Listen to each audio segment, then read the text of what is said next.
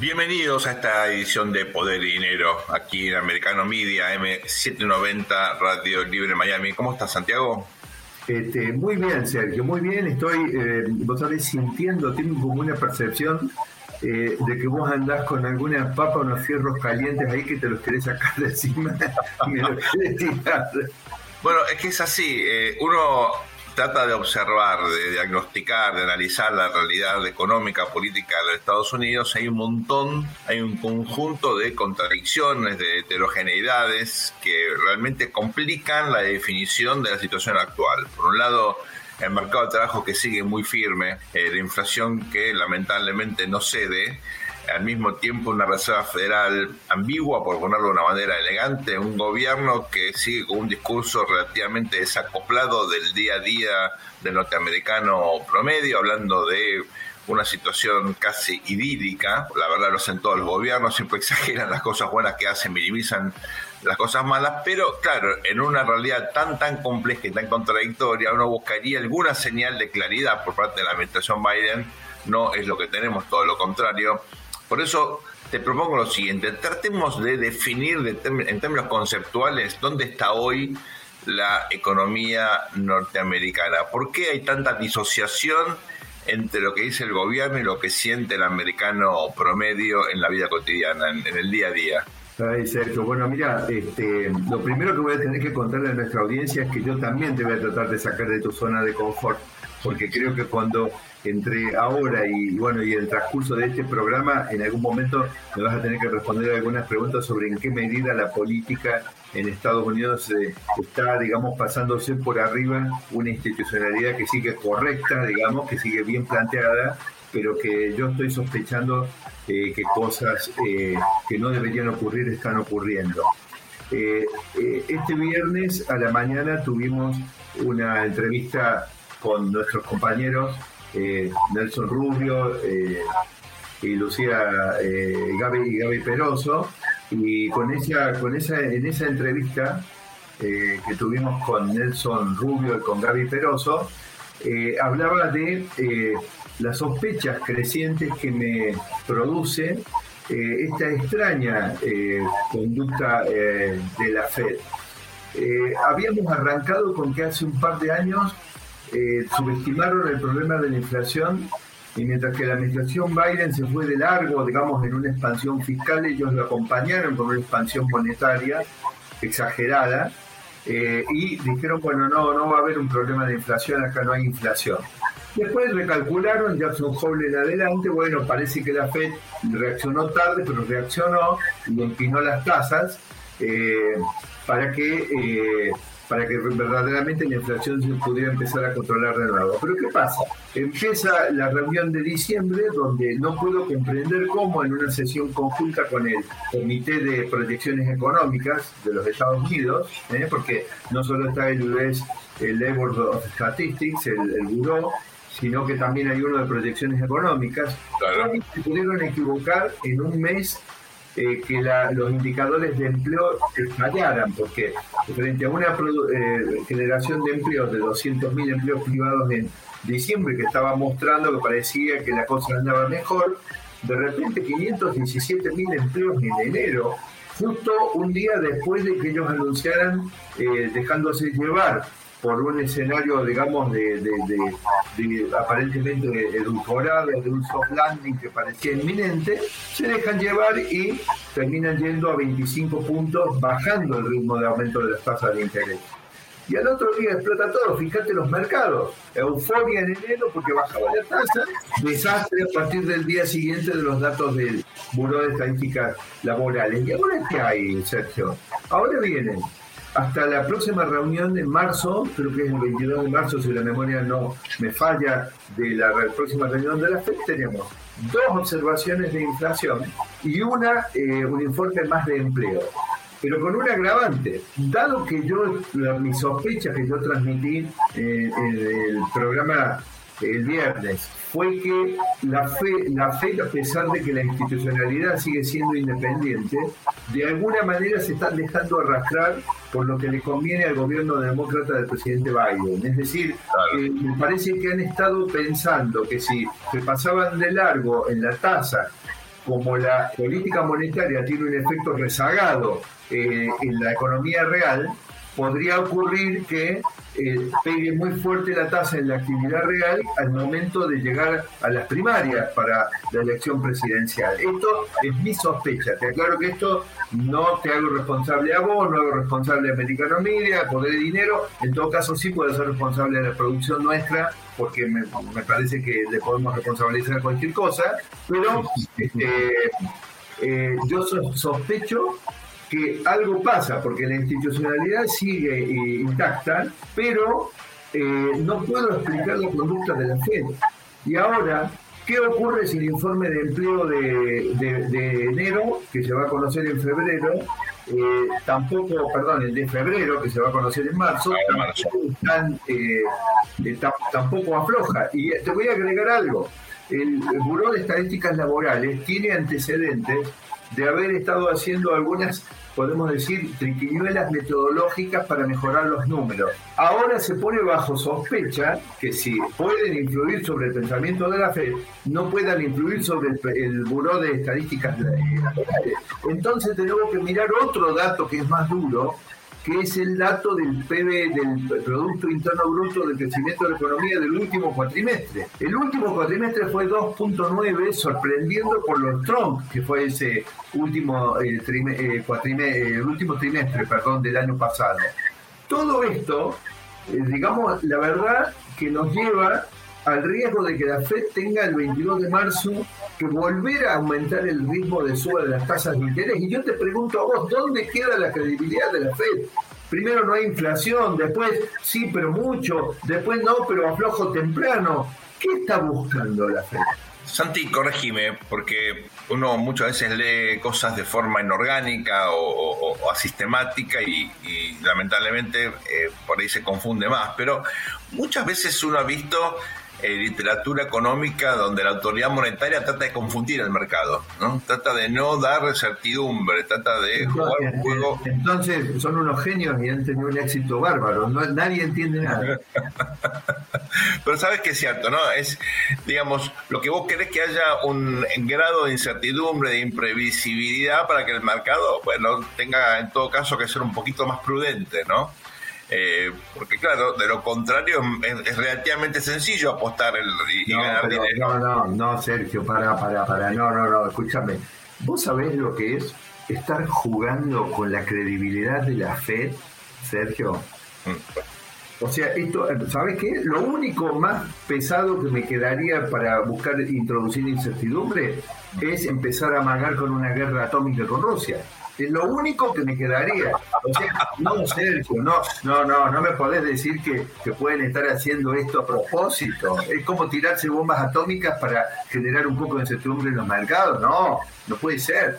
Uno, uno muchas veces pregunta si hay estrategia detrás de los comportamientos de actores sofisticados, porque estamos hablando de una institución como la Fed, que como vos muy bien marcás, tiene una trayectoria, tiene profesionales de primer nivel, tiene un sistema de, governance interno muy singular. El Open Markets Committee, bueno, eh, nuclea a diferentes eh, regiones y tienen una visión que no siempre es eh, homogénea. De hecho, cuando uno lee las minutas aparecen ahí, bueno, diferentes visiones.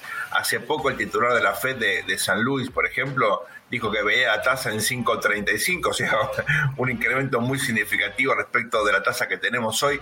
¿Puede haber algo de eso o estamos ante, digamos, una política más improvisada en materia eh, monetaria? Bueno, no, es que decididamente, eh, salvo que todo esto, como te digo, coincidan todas esas observaciones que acabamos de mencionar, que son los dos datos de inflación que va a haber en el medio, el, el dato de, del Buró de Estadísticas Laborales correspondiente a, eh, a, febrero que se conozca en marzo, y que todo eso coincida con el dato más duro y más confiable que tenemos, que es el de, el eh, el de crecimiento de la economía el último trimestre del año pasado. Si todo eso hacen, digamos, una pirueta y caen bien parados el 22 de marzo, quizá, digamos, te tenga que aceptar que son unos genios y que han tenido éxito en la, eh, en, la, eh, en, la, en la maniobra. Yo realmente creo que si van a hacer piruetas de este tipo con la FED, eh, van a terminar como el tren que transportaba las sustancias tóxicas en Ohio hace dos semanas. No se puede estar haciendo estas piruetas con la fecha, esto es, eh, me parece que, que, se han pasado de la raya, pero yo no lo creo, a mí me parece, ¿sabes qué? Hubo una pregunta, de nuevo es la tercera vez que lo menciono, ¿no? Lo tengo de turno a Nelson Rubio, pero me pregunta, eh, nosotros no entendemos, suben, bajan, ¿qué hacen? Le digo, mira, no sé si los que estamos perdidos somos nosotros. Pero Sergio, vos viste que nosotros hacemos un análisis un poco más amplio de los efectos políticos y globales en la economía. Ahora, sin embargo, siguen existiendo los mercados y tenemos que ver el comportamiento. Vamos entonces con Darío Epstein en el próximo bloque para entender los mercados en este contexto de incertidumbre, ¿te parece?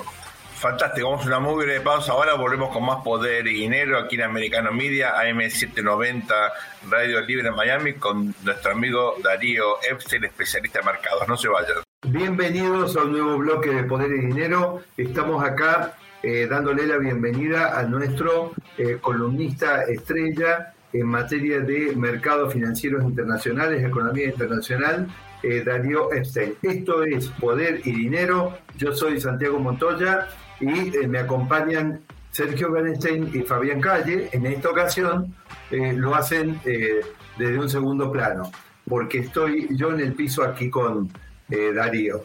¿Cómo estás, Darío? ¿Qué tal, Santiago? Tanto tiempo que no hablamos de mercados. No, en realidad me parece, Darío, sabés que yo, acá lo que veníamos hablando en Poder y Dinero con, con, los colegas es eh, que daría la impresión como que en realidad el año, el 2023, está, está comenzando ahora o ha empezado bastante más tarde que enero, porque si te fijas, digamos, en enero pasó poco, las novedades, lo de la FED pasó sin mayores, sobre, sin mayores sorpresas, digamos, es como que todo venía edulcorado para hacer 25, y resulta que después que eh, la FED en diciembre había tenido una reunión conjunta con el Comité de Proyecciones Económicas también y en conjunto decidieron, digamos, moderar el ritmo de suba de las tasas.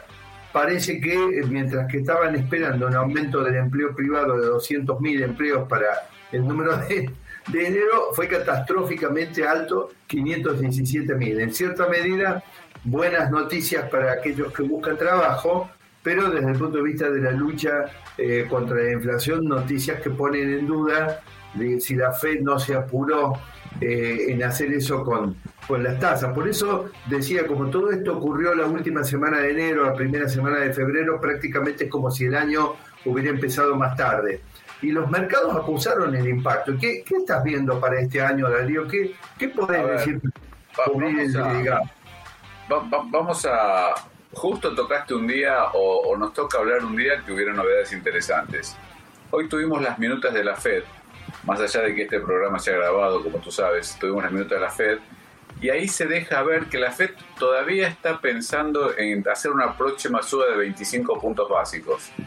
El mercado pensaba que iba a tomar una pausa.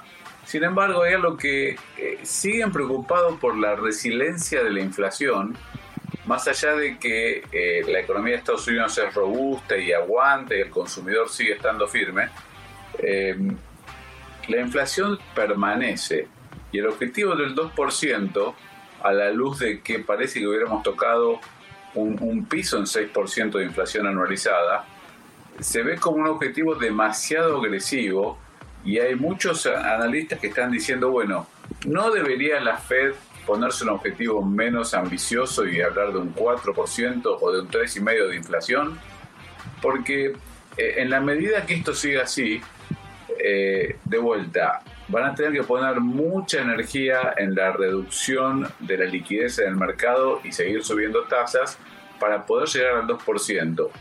Y los incrementos marginales son cada vez más chicos. Es decir, o sea, ya no es más como subir la tasa de 0 a 3%.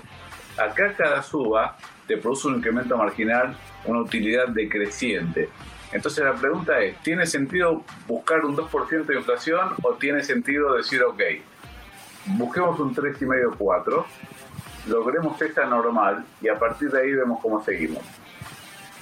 Y te digo esto porque en un eh, eh, eso, eso, digamos, es bastante fuerte políticamente y deja dejaría bastantes flancos para la administración Biden, digamos, este, eh, si deja de herencia eh, una inflación estructural de 4% anual para los Estados Unidos, ¿no? Pero sí, es algo coherente con el escenario mundial. Yo, yo creo que la Fed y el gobierno de Biden se mantienen en cierta forma separados, coordinados pero separados. Y eso es lo bueno de, la autonomía de la Reserva Federal y lo bueno de la división de poderes en Estados Unidos. O sea, si se respetan las instituciones, las cosas pueden pasar independientemente de quién presida. Pero de cualquier manera creo que vos me estás hablando de la herencia que dejaría el presidente Biden y yo te digo, mira, me preocupa mucho más el descalabro fiscal que están haciendo con una deuda que está llegando a, trillones de dólares, o sea, como y arriba del 100% eh, del Producto Bruto, un cociente que es la deuda sobre el Producto Bruto en manos de tenedores privados, te elimino lo que es lo que llamaríamos intercompany, o sea, la deuda del gobierno que tiene el gobierno, te la elimino y ya igual quedan arriba del 100%. La deuda de Estados Unidos en manos del privado como porcentaje del Producto Bruto. Entonces la herencia entre el frente fiscal, el gasto público, el nivel de deuda y la suba de tasa, la herencia ya es complicada.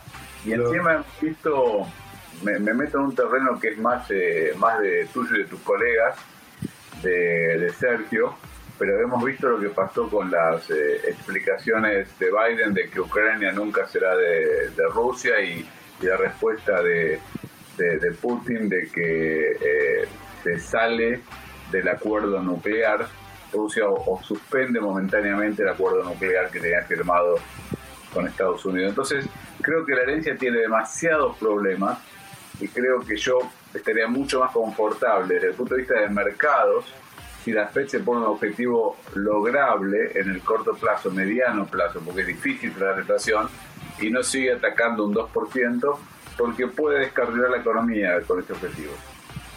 Mira, eh, por empezar, recordemos que en realidad los descalabros fiscales eh, monetarios y la inflación van todos de la mano, ¿no? Es decir, que no es la inflación ajena a este fenómeno, especialmente cuando, con una inflación como la americana que tiene prácticamente 70% de componente autóctono, no, no, no es heredado. Muy, buen punto, Santiago, muy buen punto. De, todos modos, digamos que hay, hay un debate mundial eh, muy, de refilón, algo lo hemos presentado en Poder de Dinero, en el sentido de que el, nuevo escenario eh, de la, digamos, reglobalización, o casi diría yo, una globalización atenuada que está comenzando, digamos, eh, es un escenario que no es consistente eh, con, una, con un triunfo rápido en la lucha contra la inflación, porque los precios de los bienes, digamos, deberían expulsar, digamos, niveles más altos y de costarles bajar, porque obviamente uno está abandonando un esquema económico de mayor eficiencia y está tomando un esquema económico de menos eficiencia. Esto debería resultar en precios más altos está muy bien tu concepto, pero hay algo que está pasando que creo que es más fuerte. La economía global está en un proceso disruptivo que es más fuerte que la revolución industrial, más fuerte de todo lo visto por el uso de la tecnología. Y lo que está pasando es que está aumentando la demanda de servicios por encima de la demanda de bienes. Entonces, los precios de los bienes, si bien suben, suben menos que los precios de los servicios. Y es ahí donde creo que la Reserva Federal va a tener un gran problema, porque a pesar de que logra dominar determinados precios, no está pudiendo de bienes, bienes durables sobre todo, no está logrando dominar los precios de los servicios que siguen en aumento. Estamos entrando en un modelo del mundo diferente, Santi, esto da para, para un programa entero, pero la disrupción que está provocando eh, los avances tecnológicos es impresionante y yo creo que si no se acelera es para evitar un caos mayor.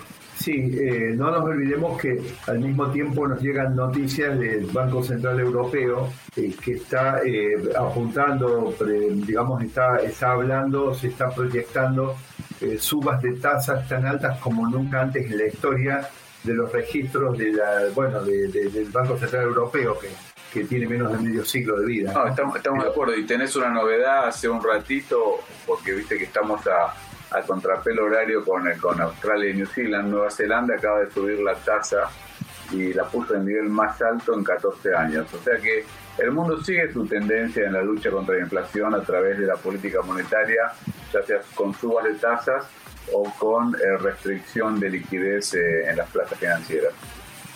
Me parece que eh, ese es el mundo que, que, vamos a tener. Va a haber una discusión. Yo creo que hay, sería todo un debate político nacional en los Estados Unidos que los Estados Unidos se acomoden a un nivel inflacionario más alto que la meta de 2%, que es la aceptada. Eh, todo esto no desconoce tus argumentos, me parece que eso es muy atendible, me parece razonable, digamos que la verdad que la Fed, al menos con la credibilidad que conserva esta Fed y Powell, no, no parecen eh, tener la credibilidad necesaria o los instrumentos quizás para poder eh, ir a una convergencia más rápida de la inflación. Lo que quiero decir es en el plano político, saliendo del plano económico, que sería toda una bomba en los Estados Unidos que los Estados Unidos tengan que acostumbrarse a una inflación del orden del 4% anual y después vemos, porque ese después vemos me hace acordar demasiado a la gestión económica en algunos países latinoamericanos eh, que después terminan con niveles inflacionarios que apuntan a los tres dígitos. ¿no? Me parece que eh, se nos va eh, a venir encima el corte, Darío, y mientras vamos a la pausa, me parece que nos va, nos va a convenir presentarle a nuestra audiencia en el próximo bloque eh, voy a eh, pedirte que abordemos un poquito el tema de todas estas incertidumbres globales que se derivan de todos los hechos políticos y bélicos que están ocurriendo en el mundo. ¿Cómo crees vos que pueden impactar en los mercados y qué le podemos recomendar a nuestras eh, a, nuestra, a nuestros inversores que hagan? no se vayan, vamos a la pausa y ya volvemos con más poder y dinero con Darío Bienvenidos a este nuevo bloque de Poder y Dinero. Seguimos aquí eh, con eh, nuestro especialista en mercados internacionales, economía internacional, Darío Este. Y bueno, tenemos una, eh, una agenda más bien intensa en este programa porque es como que el inicio del verdadero año económico y de mercado se nos ha venido encima.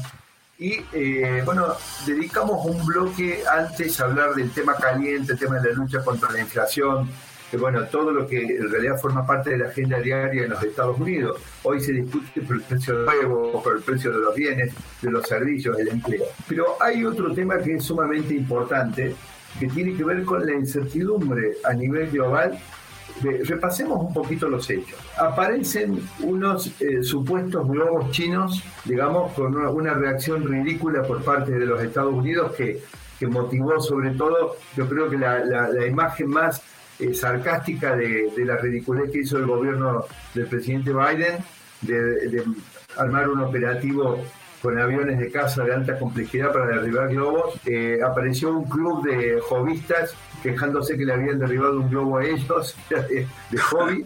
Y, para, y tras cartón, la empresa Goodyear en, la, en el evento de Daytona presentó un globo, digamos, con un cartel que decía, no lo derriben, que somos nosotros de Goodyear, que estamos haciendo promoción en la dirigible. Tenemos el episodio Las tensiones con China. Inmediatamente se suspendieron las tensiones, las, la, perdón, se incrementaron las tensiones con China porque se suspendieron las conversaciones. Simultáneamente vemos una escalada en el conflicto en Europa eh, que es enorme, ¿no es cierto? Por supuesto que hay eh, información de ambas partes, eh, desinformación de ambas partes, mentiras de ambas partes, pero vamos a ver qué no es mentira, que el escenario, que el conflicto se prolonga, que la paz no llega y que están empezando a desempolvar arsenales nucleares. Que los vayan a utilizar es otra cosa, pero la realidad es que, como dice eh, uno de mis maestros en, todo esto, que es el doctor Rosendo Fraga, eh, muchas veces las crisis escalan por errores de cálculo. Entonces, uno no puede estar jugando con arsenales nucleares y amenazando con que te voy a golpear o te voy a golpear, porque en algún momento uno se le escapa un botón y, le desatan un des Ahora, todo esto convive con la desglobalización o reglobalización, como le querramos llamar, con un sistema económico mundial que está en tensión, como nos explicó el experto Héctor Torres acá en Poder y Dinero, eh, tanto el sistema del Fondo Monetario como eh, el de la Organización Mundial de Comercio, no hablemos del GATT, están absolutamente a contramano de lo que están tratando de hacer las potencias en este escenario de reglobalización.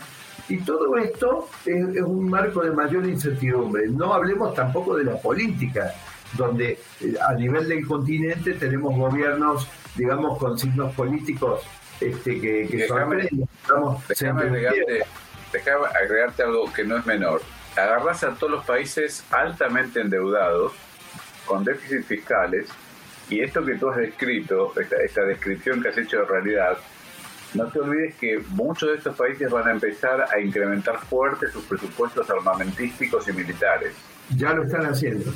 Eh, correcto. Entonces, en ese marco, donde ya no hay margen para gastar, donde no hay margen para subir impuestos y donde la deuda está al tope, están aumentando el gasto en una carrera bélica forzada por una nueva situación de un nuevo equilibrio, como has mencionado tú.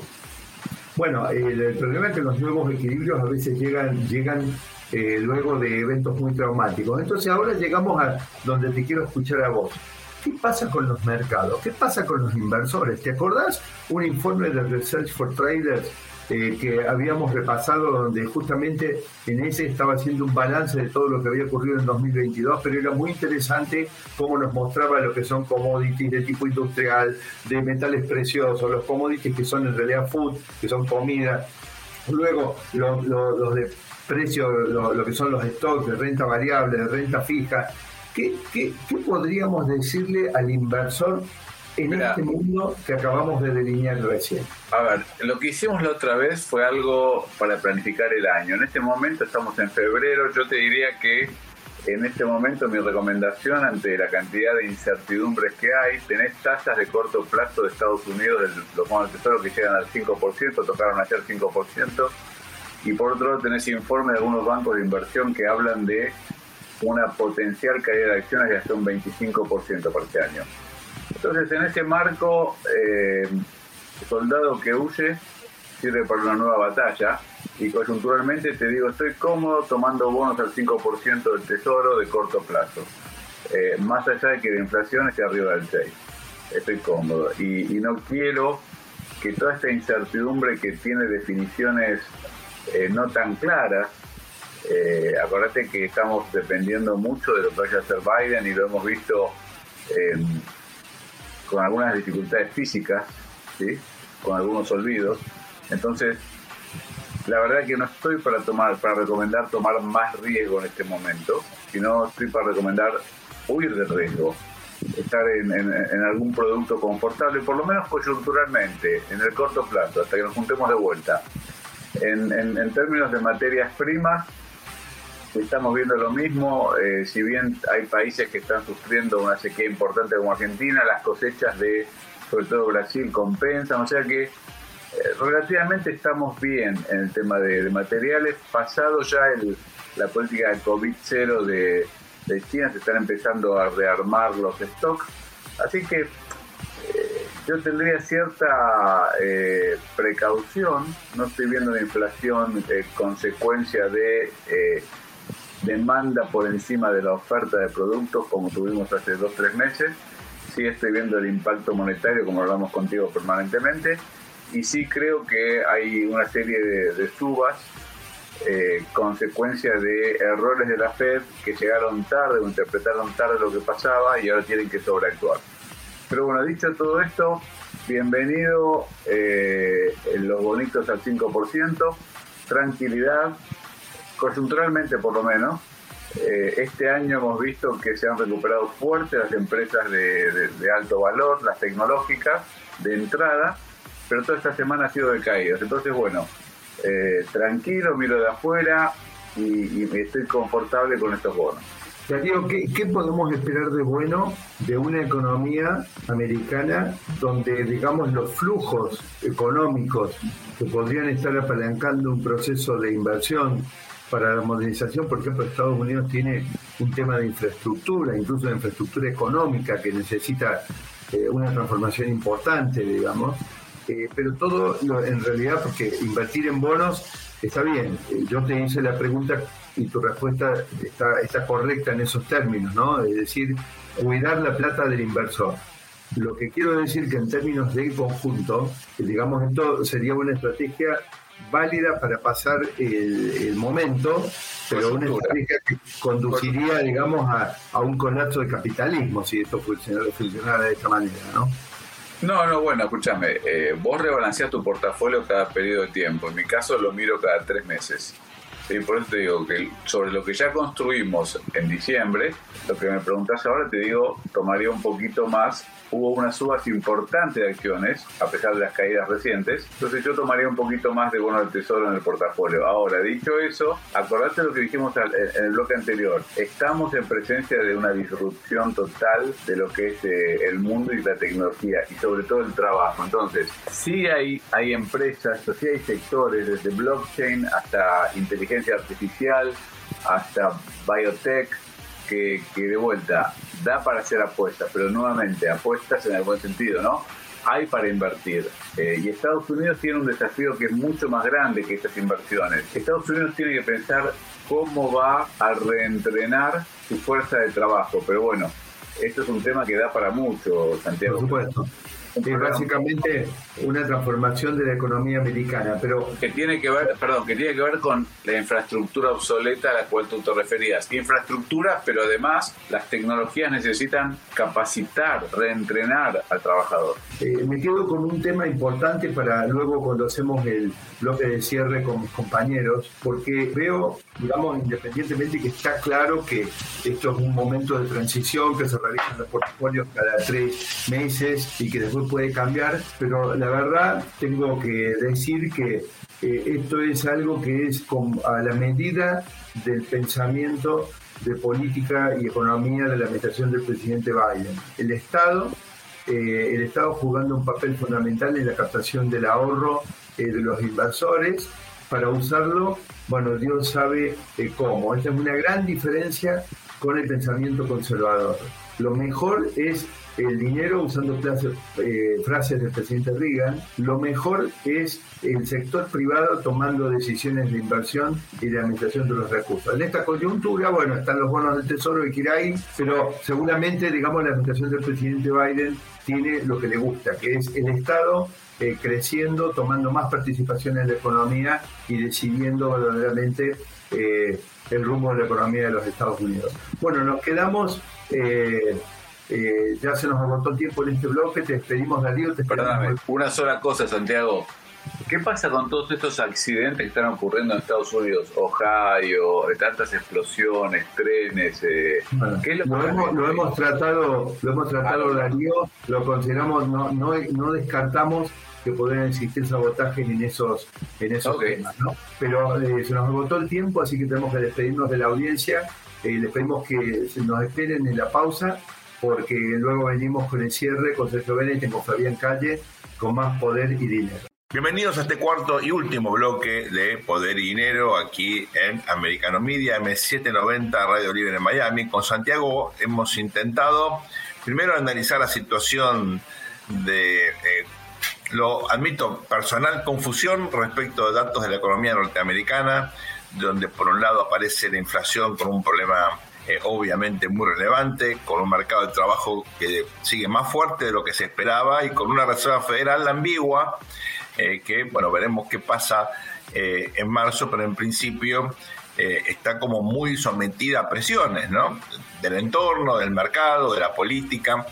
Esto lamentablemente no es algo nuevo. Uno analiza por ejemplo, tomando cualquier periódico, en Brasil ahora el presidente Lula que se queja eh, de que el Banco eh, de Brasil, el Banco Central de Brasil, tiene una tasa de interés para la visión de Lula muy alta, quiere que la baje, o sea, está tratando de influir en la independencia, vulnerar la autonomía del Banco de Brasil. En Israel, el canciller Cohen, que critica la suba de tasa en un contexto en el cual uno ve esfuerzo en el Banco Central Europeo, en el Banco de Japón, eh, obviamente para luchar contra la inflación, ¿Por qué hay tanta tensión, Santiago, entre la política y los bancos centrales? Y bueno, eh, a ver, eh, no, no, nos olvidemos de esta frase que hemos eh, en Poder de Dinero desarrollado en algunas, en algunas de, de, nuestras salidas respecto a que, bueno, los bancos centrales o las reservas federales, como el caso de la FED, son independientes de los gobiernos, pero los, la, de, la, de la política, pero la política no es independiente, digamos, de lo que hagan eh, los bancos centrales, ¿no es cierto? Es decir, la realidad es que de repente te hacen un apretón de tasas, te enfrían la economía, te hacen perder cualquier elección, ¿no es cierto? Entonces, a mí me parece que de esto estamos discutiendo, pero me parece que hay algo bastante más intenso a nivel global que es eh, una, una discusión que, que yo tengo que empezar diciendo que rechazo absolutamente y me pongo totalmente en contra en una posición irreductible y si es necesario voy a estar solo en esa trinchera de ninguna manera puedo aceptar que la economía de los Estados Unidos pueda aceptar estacionarse ni siquiera eh, durante un tiempo en una en un objetivo inflacionario del orden de 4%, por ejemplo, como escuché alguno por ahí. Eh, esto, esto es una locura total porque si la cuna del capitalismo que necesita de, que no haya inflación para que el capitalismo rinda pleno su proceso virtuoso de creación de riqueza, se va, va a aceptar un objetivo como este, eh, estamos en presencia de una catástrofe que va a tener consecuencias planetarias eh, bastante, catástrofe económica, quiero decir, ¿no? Porque nos va a creer después. Ahora, dicho esto, eh, ¿por qué pasa eh, esta, esta discusión donde algunos están intentando plantar eso para que la Fed no vuelva a subir tasas? Ya se habla, de hecho, quiero aclarar en los Estados Unidos, de que no se apunta al 5 o al 5.25, sino más cerca de 5.50 con tasas. Y yo creo que cuando hablan de ese número, mira Sergio, no descartes que pronto empecemos a ver que se habla de un horizonte de tasa de quizás hasta 6 en los Estados Unidos, ¿no es cierto? Tasas de la Fed. Esto es un poco aventurado. Ahora, en esa discusión de bancos centrales, el tema es cuál es el nivel de inflación que la política en los distintos países está dispuesta a aceptar y cuál es el nivel de inflación que los especialistas en políticas monetarias que están nucleados en los bancos centrales consideran que es bueno para el proceso económico. Esta es una discusión titánica, Sergio, donde si ganan la política vamos a tener un mundo con menos crecimiento durante las próximas décadas. Esto es muy grave que esta discusión, porque si vos a esto lo, lo cruzás con las dificultades en el proceso de globalización, por no entrar en el debate sobre si es desglobalización, digamos más bien reglobalización, que es lo que hemos eh, un poquito nos hemos sentido un poco más cómodos acá en Poder y Dinero, ese proceso que lleva en realidad a un mundo menos eficiente en la producción de bienes y de servicios, sobre todo de bienes, nos podría llevar a un escenario un poco más inflacionario de todo el mundo durante algún tiempo. Claro. Si yo presumo que la política se relaje a eso y que impida que los bancos centrales, escudados en su independencia, puedan aplicar las políticas monetarias necesarias para controlar ese impulso inflacionario, es donde tenemos un combo, una tormenta perfecta que puede llevar quizá una década o dos décadas, un periodo oscuro del capitalismo a nivel mundial, donde niveles de inflación más altos, aparte voy a imaginarte los contextos sociales en países no acostumbrados y sin estructuras económicas de contratos que protejan a los sectores que quedan rezagados con, una erosión de, eh, de, la, del poder adquisitivo de los salarios y todos los sectores de ingresos fijos. O sea, los inversores, los que tienen que tomar eh, deuda. Es decir, eh, todo esto es muy malo para la economía a nivel global. Pensemos también, Santiago, que en un contexto inflacionario los que más pierden son los retirados y que la demografía de Occidente bueno, está más envejecida que la demografía de muchos países considerados o autoritarios o totalitarios o democracias no liberales, con lo cual ahí también hay una ventaja para eh, aquellos países que cuestionan la lógica del capitalismo, de la libertad, de la democracia. Eh, es una preocupación que por lo menos para mí es eh, efectivamente de primer orden, ¿no? Ahora, te, llevo... Vos, decís que la política de Occidente pueda estar yendo hacia un ajuste en los sectores retirados de los ingresos fijos eh, a través de la inflación. Eh, bueno, eh, esto, esto sería, sería muy, muy complicado, ¿no? Pero, pero sería coherente con lo que ocurre en el caso de Francia, Claro. Donde, intentan hacer un retoque en el sistema previsional y la sociedad no lo permite. Claro, o sea, son tensiones que uno ve en distintos países vinculados al problema del déficit fiscal, muchas veces explicado por la seguridad social, que a la medida que la población se envejece se vuelve un problema cada vez más amplio y perverso, ¿no?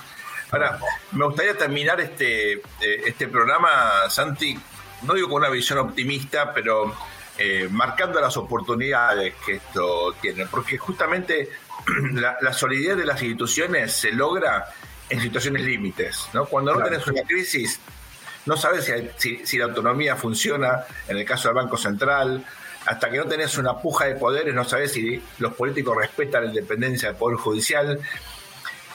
Si eh, Occidente, los Estados Unidos en particular, superan esta crisis sin vulnerar la autonomía de la Fed, sin erosionar el futuro de los Estados Unidos con más deuda, con más inflación, la verdad que uno podría eh, decir, bueno, cuando la cosa se puso complicada, Estados Unidos finalmente confió en aquellos mecanismos que lo hizo grande, ¿no? que fueron justamente los mecanismos de la democracia y de la libertad.